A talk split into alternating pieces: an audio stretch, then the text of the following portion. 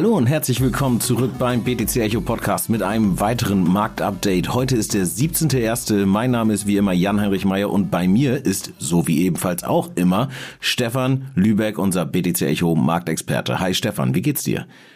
Guten Morgen, Jan. Mir geht's soweit gut. Neue Woche hat gestartet. War ja durchaus interessant auch letzte Woche und am Wochenende, was der Markt so gemacht hat. Und dann schauen wir uns das doch jetzt mal genauer an. Genau, wir starten so wie immer einmal mit der Gesamtmarktkapitalisierung der letzten sieben Tage, werfen noch einen Blick auf die BTC-Dominanz äh, im Vergleich also zu allen Altcoins. Dann wie immer ein kurzer Blick auf die Top und Flop der letzten sieben Tage. Außerdem heute in der Folge Cardano, denn da ist äh, ein bisschen was passiert, nicht nur kurstechnisch, sondern es gibt ganz gute Neuigkeiten aus dem Ökosystem. Und wir sprechen darüber, was ist eigentlich, ja, also was passiert, kursseitig vor allem, wenn neue Coins auf den Markt Start kommen. Und das machen wir am Beispiel Moonbeam, denn das Projekt ist ja jetzt gerade erst gestartet. Außerdem natürlich dabei dann nochmal ein kleiner Verweis, wie das überhaupt mit den Crowdloans so funktioniert. Und ich glaube, damit haben wir dann eine ganz runde Folge. Und äh, Feuer frei.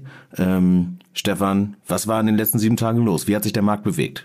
Ja, äh, ja, wir hatten ja eigentlich ganz passig letzte Woche, als wir am Montag drüber gesprochen hatten, war es ja so, dass Bitcoin ja an der, an der 40.000 rangierte und äh, nicht wenige Stimmen gesagt haben, oh Gott, bricht es jetzt weiter durch und sehen wir eine Korrekturvorsetzung in Richtung 30.000. Äh, ja, da meinte ich ja schon, dass wir mal lieber entspannt uns zurücklehnen und einfach mal gucken. Und äh, dann war es ja auch so am Ende der letzten Folge, dass wir da eine ordentliche Gegenbewegung im Grunde genommen, als du noch drauf, drauf hinauswiest, dass ich jetzt gerade lächeln würde, dass Bitcoin in dem Moment dann auch einen ordentlichen Bewegung nach oben machte. Und ja, die hat sich eigentlich dann die Folgetage fortgesetzt. Bitcoin konnte sich ein Stück weiter holen bis in den Bereich 44.000. Handelt zwar aktuell wieder an der 42.600, aber solange wir im Grunde genommen einen Boden ausbilden, der auch mal mehrere Wochen dauern kann, so eine Bodenausbildung im Bereich der 40, äh, bin ich eigentlich ganz zuversichtlich, dass wir da momentan eigentlich äh, ja nicht den nächsten direkten Absturz sehen werden. Stefan, es piept bei dir, da laufen Signale ähm, oder also Alarme durch von, äh, von Kurszielen, äh, die, die gerade erreicht wurden oder äh, Böden, die erreicht wurden. Du bist aber jetzt gerade verhältnismäßig, äh, verhältnismäßig locker geblieben, war also nichts Wildes, ja? Nee, das war Uniswap ein bisschen runterzukommen, äh, runtergekommen. Ich glaube, der ist auf, gerade auf den Support geknallt und dann noch ein, zwei andere Coins, aber nichts Relevantes. Man sieht, man muss dazu wissen, heute ist auch äh, Feiertag in den USA, da ist Luther King's Day. Und dadurch, dass ja im Grunde genommen der klassische Finanzmarkt heute zu hat, also auch sprich keine Aktien von großen Haltern wie MicroStrategy oder Mara, dem Miner oder auch Tesla gehandelt werden, ist das Volumen generell heute dünn und das zeigt sich auch ein bisschen am Kryptomarkt. Man darf ja nicht vergessen, dass auch mittlerweile die größten Jungs von der Wall Street äh, nebenher Kryptowährungen als Assets traden. Dünn äh, heißt, es ist einfach wenig Liquidität sozusagen drin und damit bewegen sich die Kurse dann eher schnell und äh, äh ja, leichter hin und her, weil weniger Masse bewegt werden muss, oder? Ja, also ich sag mal so, dadurch, dass nur Futures gehandelt werden, also nur sozusagen auf Indizes und Aktien selber heute zu haben, äh, ist es im Regelfall eigentlich so, dass die ja sich eine bestimmte Range auswählen, die sie wahrscheinlich heute Morgen vorbörslich in Amerika, also quasi bei uns jetzt morgens äh, schon ausgespielt haben und da werden sich dann eigentlich grob drin bewegen, weil heute auch keine wichtigen Wirtschaftszahlen aus Amerika kommen. Dementsprechend wird werden die paar Händler, die am Markt sind, äh, ja ein, für ein wenig Volatilität sorgen unter geringen Umsätzen, weshalb du recht hast, dass es dann mal kurzfristig einen größeren Schwung nach oben oder unten geben kann, aber meist erfahrungstechnisch sind sie eigentlich so, dass sie plus minus nur mehr oder weniger enden werden und jetzt heute nicht den großen Abverkauf oder die große Rallye starten werden. Mal gutes Stichwort eigentlich. Du hast gerade gesagt, wichtige Wirtschaftszahlen. Und ich habe gedacht, nach dem, was wir jetzt von der FED bekommen haben, in der, war das letzte Woche eigentlich oder war das schon in der davor, dass da ähm, na, der, der Leitzins angehoben wird. Ich dachte, das würde dem Kryptomarkt auf jeden Fall nochmal mehr auf die Mütze hauen. EZB ist ja im Moment noch ein bisschen zögerlich, wenn ich es richtig verfolgt habe. Da ist noch nichts passiert. Aber ähm, dafür, ja, haben wir uns in den letzten sieben Tagen eigentlich ganz gut wieder nach oben gekämpft, oder? Nach, äh, nach oben gearbeitet. Also jetzt nicht der BTC, sondern der Rest vom Markt. Durchaus. Ja, man muss da dazu mal so wissen, wenn, wenn alle es erwarten und wenn alle es sehen, dann passiert es nicht mehr. Also sprich, wenn alle den mittlerweile hatte jeder begriffen, oh, die Fed will da was erhöhen, die Fed will Liquidität aus dem Markt rausnehmen. Ähm, und das im Grunde genommen war es dann auch schon eingepreist. Und, und ja, in dem Moment ist es dann eigentlich äh, Schnee von gestern, will ich mal sagen. Und man guckt, was die Zukunft bringt. Und dementsprechend hat sich auch der äh, Kryptomarkt dementsprechend verhalten. Aber du hast schon recht, äh, paar Altcoins äh, haben es durchaus geschafft, den Bitcoin diese Woche wieder outzuperformen. Ähm, ein Hintergrund sicherlich, dass Bitcoin jetzt in den letzten Tagen mehr oder weniger in dieser ja, 5, 7, 5 bis 7 Prozent Range zwischen, zwei, zwischen 40 und 43 da grob hin und her gelaufen ist und ja, weder nach unten wegbricht noch nach oben durchstartet und wir gleichzeitig weiterhin ähm, eine mehr oder weniger gleichlaufende Bitcoin-Dominanz haben. Also Bitcoin, die Dominanz hat es wieder nicht geschafft, sich nachhaltig von der 40 zu entfernen nach oben, will aber momentan auch nicht wirklich durch die 40 durchbrechen. Und es ist eigentlich immer so, dass wenn der die Bitcoin-Dominanz seitwärts läuft und der Preis von Bitcoin selber auch seitwärts tendiert, ist das meist immer so die, die, die große Stunde der Altcoins, dass dann Anleger sagen, okay, da bin ich ja ganz sicher, da, ich kann aber momentan nicht wirklich Gewinne bei Bitcoin einfahren, äh, schaue ich mir noch mal ein paar Altcoins an, die in letzter Zeit gut gelitten haben und wagt dann ersten, wieder einen ersten Anstieg. Du hattest ja auch angekündigt, dass wir gleich nochmal über ADA sprechen. Genau sowas sehen wir bei ADA zum Beispiel aktuell. Genau, aber Stichwort Altcoins, lass uns doch einmal reinspringen. Also Top 7, äh, nee, gar nicht wahr. Äh, doch, Top-Performer der letzten sieben Tage, so, aber nicht die Top 7. Und ähm, ich würde sagen, wir fangen wie immer oben an, oder? Und da muss ich ganz ehrlich sagen, also Top-Performer jetzt hier letzte sieben Tage, 57,8 Prozent sehe ich bei äh, Oasis Network, also dem Rose-Token. Äh, und da habe ich mich ein bisschen geärgert, ne? weil bei uns in der Telegram-Gruppe haben wir drüber geschrieben. Ich glaube, du hattest Rose auch in der Analyse nochmal mit drin äh, vor, vor einiger Zeit oder äh, war da ein Artikel? Auf jeden Fall hast du mir irgendwann gesagt, Mensch, Rose, das könnte eigentlich ein grundlegend spannendes Projekt sein. Und jetzt die Entwicklung, äh, ich habe meine, äh, meine, meine klassischen 1000 Euro nicht investiert und ähm, tja, 57,8 Prozent, das wäre wär nicht schlecht gewesen, ne? Ähm, ja, ja, interessant ist vor allen Dingen, also du sprichst jetzt Oasis Network an, darüber tatsächlich der Wochengewinner ist Secret, SCAT. Ähm, eigentlich interessant, dass beides sind beides Coins, die ähm, ja auf Kosmos basieren, im Grunde genommen ein neues Ökosystem haben. Sprich, das sind wieder Coins, die im Grunde genommen aus einem der größten Ökosystem-Coins sich aktuell rauskristallisieren. Und ähm, ja, gerade wenn ich mir die Marktkapitalisierung bei beiden angucke, haben die wirklich noch ein Stück nach oben zu laufen, wenn man sich so die Konkurrenz teilweise anguckt. Und äh, ja, momentan ist es tatsächlich so, dass Anleger wieder vermehrt schauen, okay, welche Ökosysteme sind gut gelaufen und was passiert dahinter? Wird da fleißig entwickelt? Gibt es da neue Protokolle? Und unter anderem haben sich Secret und Oasis Network in den letzten Wochen da ganz gut hervorgetan und performen relativ stark durchaus. Vielleicht noch kurz der Hinweis, also wenn wir sagen, wir gucken uns die Top- äh, und Flop-Performer an aus den letzten sieben Tagen, dann beziehen wir das immer nur auf die Top 100. Also wir gehen jetzt nicht auf äh, CoinMarketCap auf Seite boah, schieß mich tot zu Coin 2733, sondern starten eigentlich immer irgendwo in der Top 100. Oasis hatten wir, Secret hatten wir, dann sehe ich noch Nier, ist auch wieder gut gelaufen, gute 40 Prozent nach oben. Äh, Ecomi Phantom, Phantom hat neulich schon mal sich auch ja ganz gut ähm, bewegt und Phantom ist irgendwie im Bereich auch von einem neuen Allzeithoch, oder? Ja, Phantom ist enorm stark. Also wenn man Phantom guckt, wenn man da jetzt vor, ist immer schön retrospektiv das zu sagen, aber wenn man jetzt ziemlich genau vor einem Jahr eingestiegen, da stand das Ding, glaube ich, bei sowas wie drei Cent. Das heißt, tatsächlich hat äh, Phantom sich in den letzten zwölf Monaten verhundertfacht. Also so viel dazu, dass es keine Möglichkeiten gibt, im Kryptomarkt irgendwie äh, gutes Geld zu verdienen. Ähm, ja, wenn man mal den Blick weg vom, vom Bitcoin macht in Richtung, was gibt es da sonst so und welche Projekte sozusagen starten durch, wo ist das Team stark, da kann man immer mal wieder kleine Juwelen rausgreifen und dann auch mal, ja, wenn man breit diversifiziert aufgestellt ist, auch mal einen von denen dabei haben und auch, sagen wir mal, mit einer vielleicht kleineren Geldsumme dort investiert sein, die dennoch dann in diesem Fall verhundertfacht wäre. Eine gute Performance haben wir auch gesehen in den letzten 24 Stunden vor allem bei Cardano und du hast ja eingangs schon gesagt, wir wollen auf jeden Fall nochmal drüber sprechen, bevor wir da reinspringen. Äh, lass uns aber nochmal kurz an die andere, ans andere Ende äh, der, der Top 100 nach Performance gehen. Und was haben wir da? Hier, ich sehe äh, Pocket Network, Wonderland, Loopring, ICP auch wieder. ICP finde ich ganz spannend. Ne? Die sind immer bei uns irgendwie entweder in der Top oder in der Flop. Also das Ding bewegt sich auf jeden Fall. Ich glaube, wenn man aktiver Trader ist, dann kann das Ding äh, einem wirklich Spaß machen. Ähm, ja, tatsächlich muss ich sagen, Pocket Network sagt mir tatsächlich nichts und Wonderland, das sind beides irgendwie Coins, die relativ neu sind. Ähm, ich vermute einfach mal, also bei Pocket Network weiß ich, da hatte ich gestern irgendwie mal kurz drauf geschaut, der ist relativ neu jetzt gelauncht, weshalb wir da auch überhaupt noch gar keine sieben Tage, sieben Tage Minus überhaupt haben. Ich glaube, der wird jetzt fünf Tage gehandelt oder so ist dementsprechend relativ stark eingestiegen, direkt unter die Top 100. Äh, kann ich aber aktuell tatsächlich nichts zu sagen, weil es kommen einfach täglich zu viele neue Coins rein, dass ich immer genau weiß, was welches Coin nun zu welchem Ökosystem kommt oder welchen Zweck er im Endeffekt irgendwann mal verfolgen wird.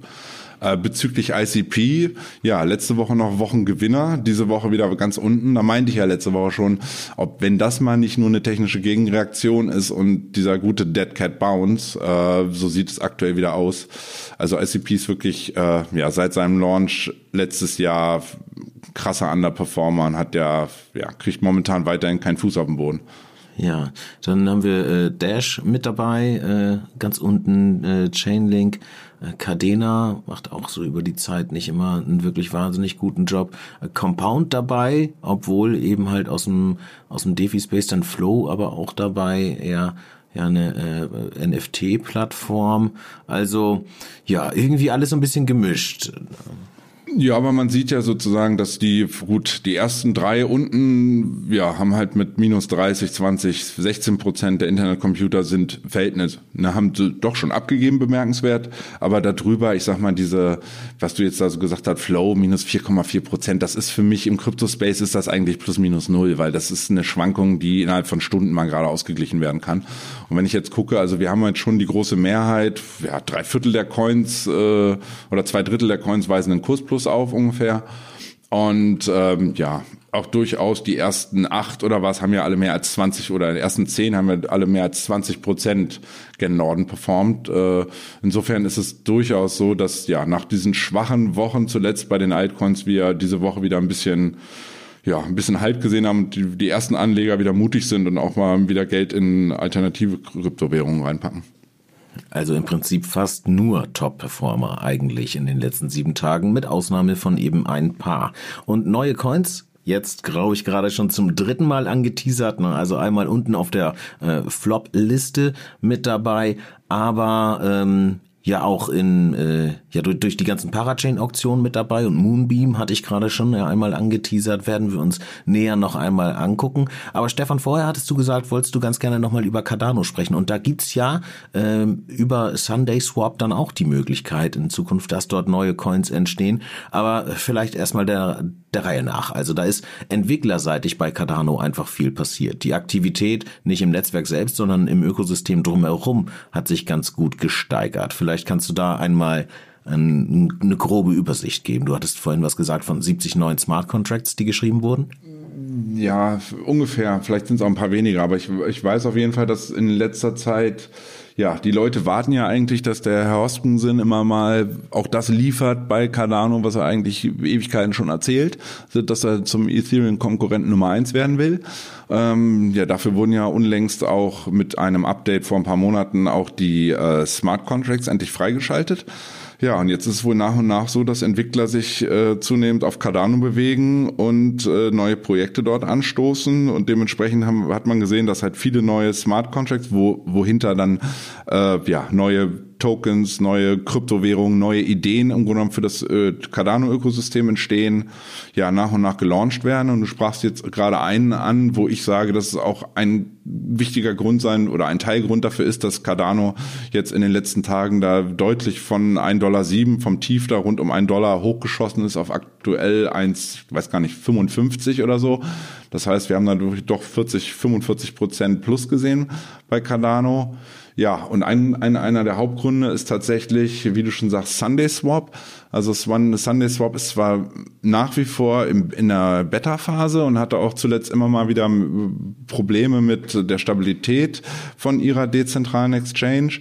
Nichtsdestotrotz erste größere dezentrale Exchange bei äh, auf Cardano die scheinbar von den Usern erwartet wird und oder auch mit großem Interesse verfolgt wird. Und jetzt wird es halt interessant, dass ja, wie Sunday Swap, wie alle anderen Decks oder alle anderen Börsen wird auch seinen eigenen Token erhalten, den, den Sunday Token.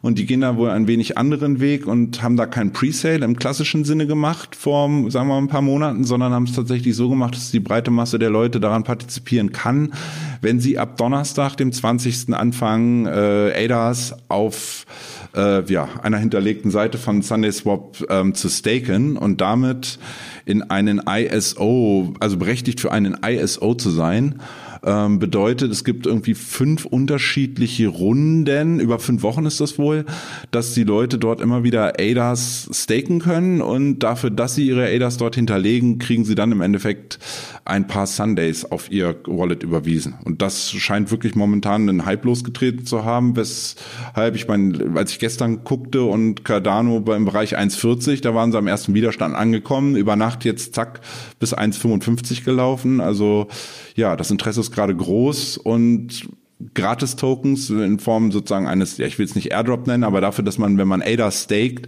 dann auch äh, einen, einen Börsentoken von SundaySwap bekommt, scheint großes Interesse irgendwie in der Anlegerschaft irgendwie hervorzurufen. Wobei ich mich gerade frage, also ist Staking da der richtige Ausdruck? Weil, also ich äh, vergleiche Staking oder für mich ist Staking halt immer noch zu sagen, okay, ich lasse einen Validator laufen und äh, habe meine Coins hinterlegt für einen Proof of Stake oder äh, delegiere meine Coins in einem Delegated Proof of Stake und krieg dann halt was vom Block Reward ab. Aber das ist im Moment irgendwie so der der Sprech, der dort äh, draußen ist. Ne? Also Staking ist da der der richtige Ausdruck. Aber ähm, wie sich das dazu du du kannst es auch Locken nennen. Dann nennen wir es einfacher, dass du sozusagen dein du musst deine Coins für einen gewissen Zeitraum wegsperren. Es geht los am Runde 1 am 25. Januar, Runde 2 ist dann 30. Runde 3 am 4. Februar. Das geht im Grunde genommen bis 14. Februar ist die letzte Runde, sprich fünf Tage drauf. Am ja, 19. 20. Februar wird die Nummer durch sein. Und wenn man dann in allen fünf Runden partizipiert hat und seine ADAS gelockt hat, hat man halt Anspruch darauf, äh, anteilig dann Sunday Swap Tokens zu bekommen. Genau, rewarded zu werden. Ne? ISO, ich habe gerade nochmal nachgeguckt, ist ein äh, Initial Stake Pool Offering. Das heißt also ja klar, es geht um einen Stake, ne, den man dort einbringt oder hinterlegt. Ähm, ist vielleicht, ja, ist einfach das, das gleiche Wort im Endeffekt für, für zwei verschiedene Sachen. Ne? Vielleicht denke ich da auch noch ein bisschen zu oldschool, dass ich sage, es ist dann ein Proof of Stake, weil ja, also was ist ein vom, vom, von der Wortbedeutung her, man muss das ja nicht immer alles auf Protokollebene sehen, also Proof of Work und äh, Proof of Stake. Okay, das heißt aber, wir, wir können ja für euch, ja. Dann, falls ihr euch damit mal mehr auseinandersetzen wollt, auch was ein ISO ist und so, hinterlegen wir einfach mal die ähm, die Landingpage von Sundays von Sunday Swap und dann können User, weil wir wissen, dass in Deutschland eine relativ große ADA Community ist und ADA ja sowieso einen relativ hohen Grad ans ähm, gestakten ADAs von, von der Gesamtallokation hat, ist es vielleicht für den einen oder anderen von euch interessant, da vielleicht gerade ein paar gelockte oder gestakte ADAs dort, wo ihr sie sonst staked, wahrscheinlich in eurem Yoroi Wallet oder so, zu unstaken und die gegebenenfalls dann ein bisschen wegzusperren auf SundaySwap und davon zu profitieren. An dieser Stelle sei natürlich erwähnt, dass hier keinerlei Investmentberatung oder irgendwie sowas stattfindet. Ne? Und es ist ja auch im Endeffekt kein Investment, nur wenn man die Cardano schon hat und sie irgendwo staked oder halt woanders staked. Äh, am Ende macht das nicht so einen großen Unterschied. Er ist einfach vielleicht nur eine, eine andere Chance. Und eigentlich ganz ähnlich, finde ich jetzt gerade auf jeden Fall, ähm, so grob betrachtet, funktioniert es für mich mit den Crowdloans, die wir auf Polkadot hatten. Und damit würde ich sagen, machen wir jetzt direkt weiter. Ähm, Moonbeam ist ist jetzt seit, ich glaube, zwei Wochen oder sowas in der Richtung auf dem Markt, ne? Wobei man sagen muss, Moonbeam eigentlich das zweite Projekt, das ein Parachain-Slot auf Polkadot gewonnen hat, nicht das erste. Das erste war Akala, aber der Akala-Token ist zumindest bei mir noch nicht aufgeploppt. Und vielleicht erklären wir aber, bevor wir jetzt in Moonbeam äh, einsteigen und erklären, wie sich so die, ähm, die Kursentwicklung, wenn so ein neuer Coin auf den Markt kommt, äh, entwickelt, einmal überhaupt, wie das mit den Parachain ähm, äh, Auktion funktioniert. Eigentlich haben wir das, glaube ich, schon immer mal angesprochen, aber für den einen oder anderen da draußen oder die eine oder die andere da draußen nochmal kurz erklärt. Also Polkadot ist im Endeffekt ja ein ein Basis-Layer. Also stellt eine Relay-Chain, so nennt sich das, eine Chain zur Absicherung eigentlich von äh, Parachain-Projekten dar. Das heißt, diese Parachain-Projekte bauen auf dem Polkadot-System auf. Allerdings kann man jetzt nicht einfach loslaufen und sagen, Mensch, cool, dann starte ich jetzt eine Parachain und nutze halt Polkadot im Hintergrund, sondern da gibt es eine begrenzte Anzahl Slots und auf die ja, kann man sich na, bewerben ist vielleicht nicht so der richtige Ausdruck, aber eigentlich schon. Ne? Also man startet sein Projekt und muss dann halt einfach ähm, entsprechend viel äh, Polka aufbringen, um sich so einen Slot zu ersteigern. Also es ist eine Auktion. Und bewerben deshalb, weil viele Projekte natürlich nicht komplett alleine die gesamten Polka haben, die sie benötigen, um diesen Auktionsslot zu gewinnen, sondern ähm, ja, das Ganze funktioniert über Crowdloans und da kann eigentlich ähm, jeder interessierte Investor, jede Investorin äh, Geld in die Hand nehmen und sagen, so, ich nehme jetzt meine Polka und pack sie dort quasi, ne, also packe meinen Stake dort in einen Crowdloan, park das Geld dort. Das ist dann auch gelockt für ich glaube, zwei Jahre sind es gewesen bei, bei Moonbeam oder bei Arcana. Ich weiß gar nicht, ob die unterschiedlich gewesen sind.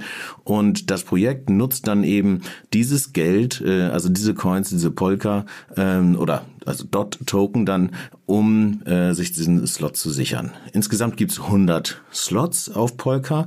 Jedenfalls ist das im Moment meiner Meinung nach der, äh, der Stand. Das kann eventuell in Zukunft auch nochmal wieder verändert werden, aber aktuell sind es erstmal 100. Da sind noch welche offen, noch welche übrig. Aber natürlich ist es spannend für die Projekte, ähm, sei es jetzt Akala. Ich glaube, Akala geht Richtung DeFi. Ne? Das ist der Plan bei äh, Akala. Moonbeam äh, will Smart Contracts auf ähm, auf Polka ermöglichen, wenn ich es äh, richtig im Kopf habe. Aber Stefan, korrigier mich da gerne. Du steckst äh, dich da drin. Und seit kurzem ähm, ja, werden jetzt halt die ersten Coins ausgeschüttet. Noch als kleine Randnotiz. Natürlich finden Parachain-Auktionen auch auf Kusama statt. Und auf Kusama als Canary Network sind viele Projekte, die dann halt später auf Polka gehen, eigentlich erstmals angelaufen. Das heißt, es ist erst Kusama und dann äh, geht's auf Polka weiter. Habe ich das grob richtig dargestellt? Genau. Also es ist, es ist tatsächlich so, dass man im Grunde genommen durch seine gestakten oder gelockten äh, Polkadots ein Stimmrecht sozusagen hat und dieses Stimmrecht ausübt, indem man seine Dots jeweils dort äh, in, in die jeweilige Parachain-Auktion oder beziehungsweise für das Projekt im Grunde genommen lockt, was man sich als erstes äh, als Launch auf äh, Polkadot wünscht. Jetzt ist es so, Alcala hatte tatsächlich gewonnen, ähm, die erste Parachain-Auktion. Moonbeam war nur Platz zwei, aber du hast auch richtig erkannt, Alcala bisher wird er noch nicht gehandelt. Ich meine, das kommt jetzt noch im Januar, eventuell Anfang Februar. Das ist so, die haben sich da noch nicht geäußert, da kam auch noch keine aktuelle Twitter-News zu von denen selber. Ähm, aber ich denke mal, das geht in den nächsten 14 Tagen grob los. Ja, und jetzt ist, wie du schon sagst, ähm, Moonbeam als erste, erster Coin, der gelauncht wurde nach einer derartigen Parachain-Auktion, ähm, der tatsächlich das Ziel hat, Smart Contracts auf Polkadot zu bringen, aber insbesondere äh, Smart Contracts für Unternehmen. Also man muss sagen, du hattest ja Moon River angesprochen und äh, sozusagen das, das Pendant auf äh, Kusama, da sagt man tatsächlich, das ist so ein bisschen der, der Smart Contract für jedermann. Also sprich, wenn jemand, äh, was auch immer, ein, ein kleines Projekt launchen möchte, kann er äh, den Smart Contract äh, von Moon River auf Kusama nutzen. Und äh, Moonbeam hat sich aber tatsächlich auf die Fahnen geschrieben, dass sie dort ja im Grunde genommen die Industrie reinholen und dann ja auf Industrieniveau Smart Contracts für Unternehmen bauen wollen oder beziehungsweise auf äh, erstellt werden können. Und ja, jetzt ist es so, die waren gelauncht tatsächlich. Ich muss dazu wissen, der Presale von Moonbeam war vor Monaten und war, glaube ich, damals der Presale-Preis waren 25 Cent. Das war auch der allererste Kurs, der letzte Woche am 11.01., als die, äh, als der Handel losging auf den unterschiedlichen Börsen wie Binance, Kraken und KuCoin äh, waren 25 Prozent der Initial Preis und dann ist ja, ist der Kurs explodiert förmlich hoch in der Spitze bis 48 oder 50 Dollar ungefähr, ist dann aber auch massiv wieder abgesagt und steht aktuell jetzt bei 10, 10 Dollar, knapp über 10 Dollar. Ja, was wir jetzt im Grunde genommen sehen, ist, dass Anfang Mitte Februar werden bekommen die ersten Investoren, die damals im Presale ähm, investiert hatten, ihre Tokens unlocked, also sprich bekommen einen kleinen Teil ihrer ihrer Rewards im Grunde genommen für das äh, endlich ausgezahlt, die sie damals halt erstanden hatten zu dem Preis. Genau, da Was, vielleicht kurz der Einschub, Stefan, entschuldige, wenn ich dich unterbreche, aber ich bin nicht sicher, ob wir das gerade richtig erklärt hatten. Also du sprichst gerade von dem Presale ähm, und was wir aber noch nicht gesagt hatten, glaube ich, war, wenn man jetzt äh, seine seine ähm, seine Polkadot, also seine Dot ähm, in einem Crowdloan hingibt, dann kriegt man halt auch nur anteilig ne, die Rewards ausgezahlt. Also ich glaube, äh, grob ist die Rechnung für ein Dot gibt's vier GLMR, also Glimmer, das ist der äh, der Token, der bei Moonbeam äh, da ist und ähm, man kriegt ja aber nicht direkt, ich sag mal, wenn man da jetzt äh, 10 Dot reinschmeißt, ja, kriegt man nicht automatisch seine 40 GLMR ausgezahlt, sondern die auch sukzessive über die Zeit verteilt. Also ich glaube, dieser ganze Unlocking-Prozess ähm, oder der, der Reward-Prozess ist auf jeden Fall eine Ecke komplizierter, als es damals bei den ICOs gewesen ist. So, dass ich sehe das so ein bisschen als eine ICO 2.0 Nummer, aber es werden auch Projekte dort ähm, gestartet, äh, aber halt alles so ein bisschen äh, durchdachter, habe ich so den Eindruck. Aber das nur so als kleiner Einschub, ja. Okay, ja, diese äh, Vesting-Zeiträume, die du ansprachst, sind tatsächlich äh, immer dort und haben eigentlich auch die, die Idee dahinter natürlich äh, den Preisverfall bei Coins, wenn die neu äh, gelauncht sind und ähm, ja und dann über Zeit im Grunde genommen immer wieder neue Coins auf den Markt kommen, dass es nicht passiert, so dass ein krasser Preisverfall irgendwie direkt einsetzt, nur weil alle Leute, die ähm, in einem Presale oder in diesem Crowdloan-Verfahren äh, sich auf Glimmer gesetzt haben und dann ihre Glimmer ins Wallet bekommen, alle zeitgleich auf Verkauf drücken, weil sie sehen, oh, ich habe jetzt hier mal 30 gemacht oder ich habe hier mal 50 gemacht und dementsprechend probiert man diesen Preisverfall und diesen ja Angebotsüberhang ein Stück weit einfach zu stoppen oder besser kontrollieren zu können, weil das sicherlich äh, nicht vorteilhaft ist für ein Projekt, wenn das erst von 25 Cent auf 50 Dollar hochgeht und dann äh, überspitzt gesagt wieder auf einen Dollar zurückfällt. Äh, dementsprechend macht es durchaus Sinn, dass unter das quasi, ja, die Unternehmen, die dahinter stehen, machen das alle unterschiedlich. Jeder hat da so ein bisschen seine eigene Theorie, wie das Sinn macht. Und äh, bei Polkadot ist es jetzt, wie du schon meintest, dass man im Grunde genommen für das Gestakte bekommt man in diesem Fall halt Glimmer oder bei Alcala ist es dann halt der Alcala-Coin und äh, dass man die im Grunde genommen graduell irgendwie ausgezahlt bekommt dann über Zeit. Genau, aber trotzdem war da halt irgendwie dieser, dieser krasse Peak, äh, wahrscheinlich darin begründet, dass über Moonbeam schon lange Zeit gesprochen wurde und dann auf einmal ist der, ist der Coin der Token da auf den äh, üblich verdächtigen Börsen und dann kriegen die Leute FOMO und hauen da erstmal irgendwie Kohle rein, oder? Also wie, wie erklärt man das sonst, dass wir von den 25 so hochschießen, irgendwie auf die, naja, wie, wie du schon gesagt hattest, da bummelig 50, äh, 50 Dollar pro Coin und dann ja uns wieder eher moderater irgendwie einpreisen. Also man sieht diese Bewegung ja eigentlich äh, relativ häufig oder bei vielen Projekten, wenn man sich sie so, ich sag mal, auf CoinMarketCap die historischen Daten anschaut. Ne? Am Anfang ist immer einmal so ein Ding nach oben und dann ist immer erstmal so ein kleines bisschen wieder Ruhe runterkommen und erstmal gucken, was passiert denn da dann jetzt auch wirklich? Ja, das ist auch relevant. Ist, man, man muss sich immer mal vergewärtigen, dass es, oder vergegenwärtigen, Entschuldigung, dass da sitzen natürlich auch Menschen wie du und ich, die irgendwie kaufen und verkaufen, aber nicht wenig sind äh, ja Bots, also sprich Computerprogramme, wo Leute einfach beispielsweise eingegeben haben, ihr Bot investiert in einen Coin, der ähm, in, innerhalb von fünf Minuten äh, zum Beispiel mehr als Prozentsumme X gemacht hat. Das heißt, da kennt, da kennt der Bot dann automatisch, okay, meine Parameter sind so, ich soll dort kaufen, wo innerhalb von ein paar Minuten hohe Volatilität gen Norden kommt.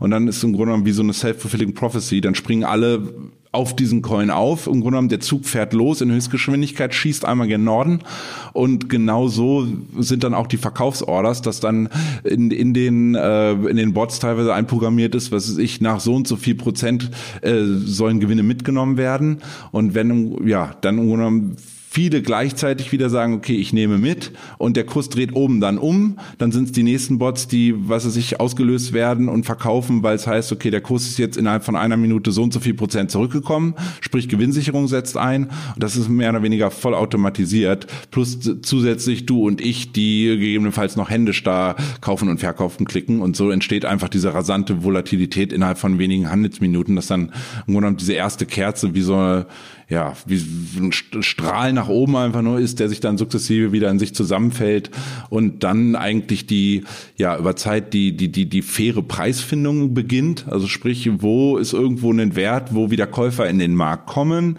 wo stürzt der Kurs nicht weiter ab oder wo schießt er auch nicht erneut gen Norden. Und das scheint jetzt im Bereich grob, hat sich bei Moonbeam der Bereich, sagen wir mal, zwischen 9 oder 10 Dollar und 13, 14 Dollar ist aktuell so jetzt die Range erstmal. Da müssen wir halt sehen, wie das im Februar ist, wenn dort wieder Tokens unlocked werden und Leute, die potenziell für 25 Cent ihre bekommen haben, ihre Glimmer, was sie dann damit machen, ob die weiter hoddeln und sagen, ich setze da drauf, dass es weiter geht, oder ich nehme erstmal Gewinne mit und das mitunter dann nochmal zu einem, ja, tem zumindest temporären Price Drop in Richtung 6, 7 Dollar führen könnte vielleicht. Mhm.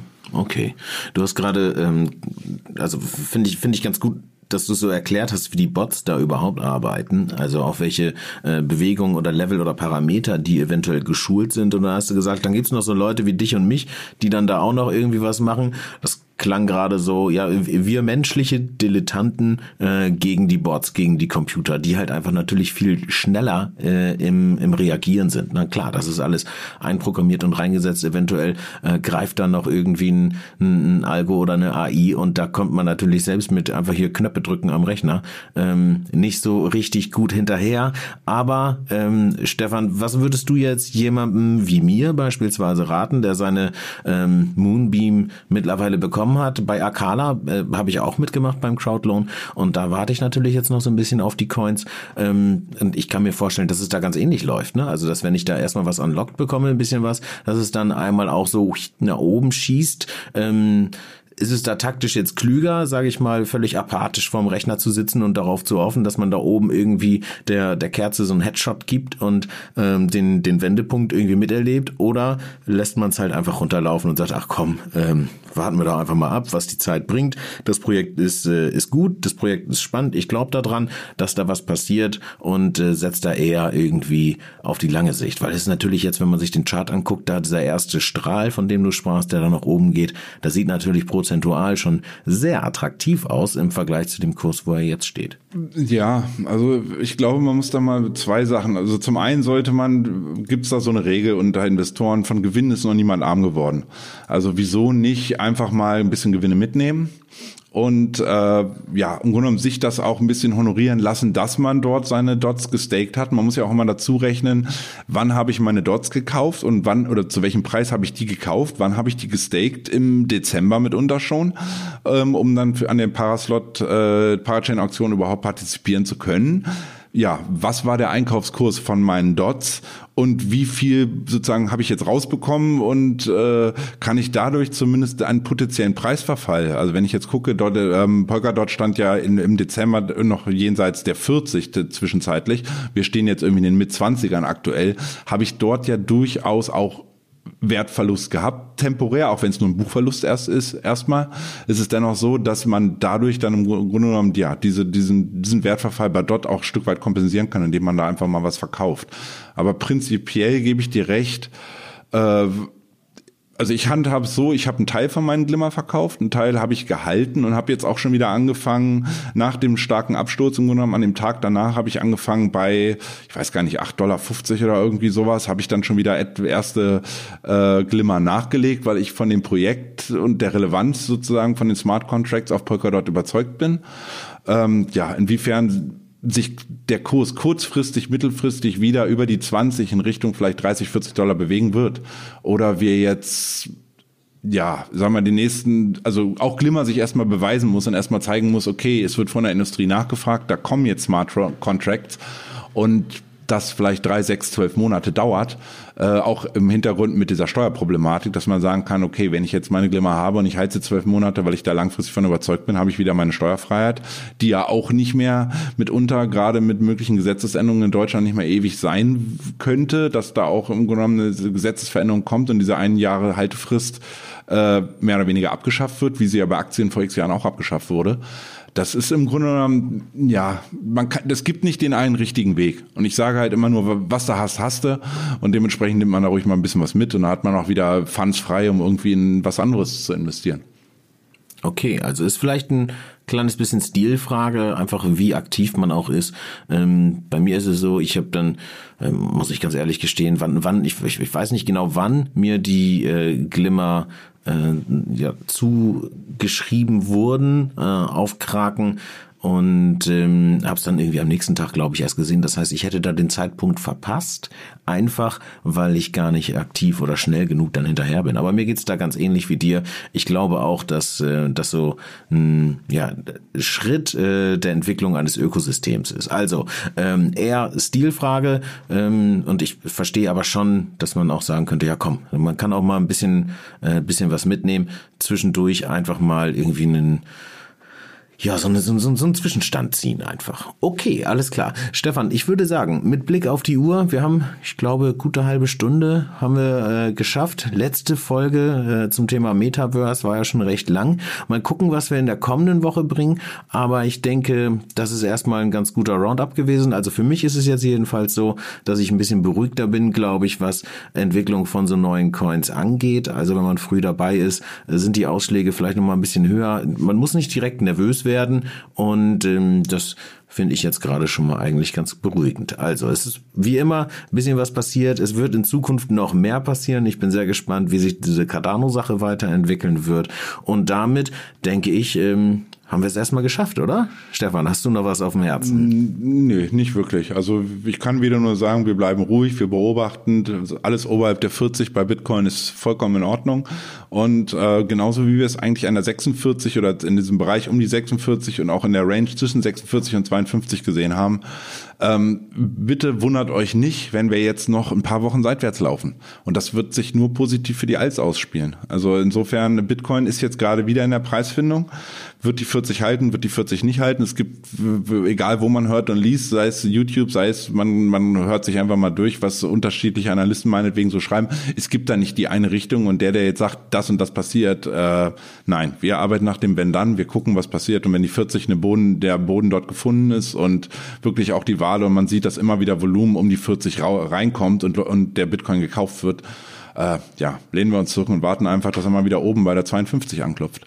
Alles klar. Also in diesem Sinne, ruhig bleiben, einen entspannten Start in die Woche euch und ähm, bis in sieben Tagen. Ne? Genau, dann wünsche ich auch eine schöne Woche. Bis dann.